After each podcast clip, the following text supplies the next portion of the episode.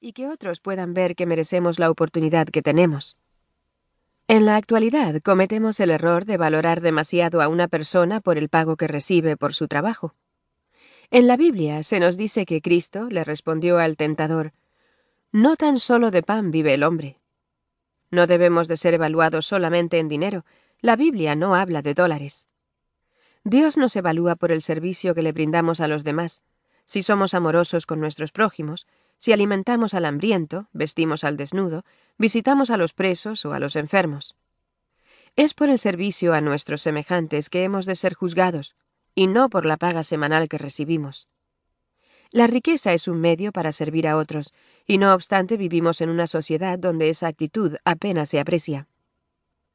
No nos concentremos en hacer cada vez más y más dinero, en acumular cada vez más riqueza, al costo de perder la oportunidad de ayudar a otros. Los límites entre la riqueza en demasía y de cómo su riqueza ha de invertirse es tema de meditación y estudio que creo debe ser parte de su vida espiritual.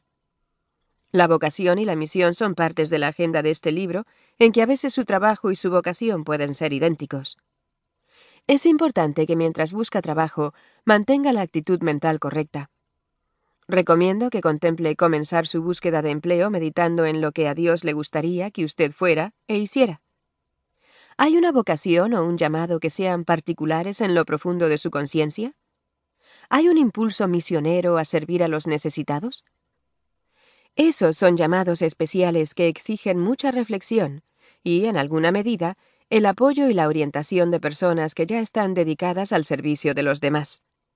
Independientemente del tipo de vocación o del tipo de necesidad, este libro lo ayudará a avanzar en la dirección correcta. No caiga en la trampa de que cualquier trabajo es bueno. No todo que hacer es ético. El trabajo ético es un modo aceptable de ganarse la vida conforme a la ley y a su conciencia. Hay trabajos que son legales, pero su conciencia le dice que no son buenos. Si su conciencia lo alerta de que algo anda mal, escúchela. No acepte un empleo que no sea ético, aunque sea legal. Un ejemplo de esto es la industria de la pornografía en Estados Unidos. Si bien muchos aspectos de esa industria son legales y están protegidos por las leyes norteamericanas, es en último término una profesión o industria que degrada a las mujeres y abusa de lo que Dios se propone que sea la sexualidad. Aunque un empleo en esta industria es legal, no es ni vocacional ni misional, y con toda probabilidad debe evitarse. Se ha sugerido que el trabajo es el gasto de energía, manual, mental o ambas, en el servicio de los demás, que le aporta realización a quien lo hace, beneficio a la comunidad y gloria a Dios. Nota. John Stutt. Issues Facing Christians Today. Página 163. Esta es la manera en que un conserje, que muchas veces puede sentirse subestimado o menospreciado en el ambiente de una oficina empresarial, puede asumir y asume su concepto del trabajo. Limpiar una oficina es la manera que tienen los conserjes de gastar su energía en el servicio de los demás, y si hacen esa tarea con orgullo y diligencia, contribuyen a su realización personal y el beneficio a la comunidad es evidente. En la búsqueda de la excelencia de parte de los conserjes en su trabajo y en el empleo positivo del ingreso ganado por su labor, Dios es glorificado. El hacer estas conexiones puede mantenernos en alto la moral mientras trabajamos, aun si otros juzgan nuestros quehaceres como insignificantes. Usted está hecho a la imagen de Dios. Independientemente de cuánto tiempo pueda llevarle, encontrará un trabajo si es firme y perseverante.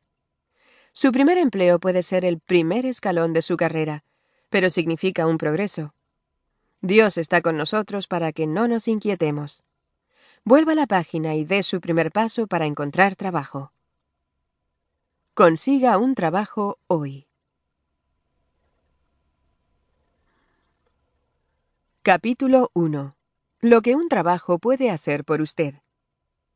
Un empleo no lo es todo pero puede darle lo que necesita para hacer su vida más placentera, cómoda y satisfactoria. Despertarse todas las mañanas y tener una misión, y esa misión, lo mismo si es empleado de una oficina, obrero calificado, recogedor de basura, camarero o técnico de computadoras, debe acercarle al logro de los objetivos de su vida. Un trabajo y un salario le permitirán sostenerse económicamente y sostener a sus seres.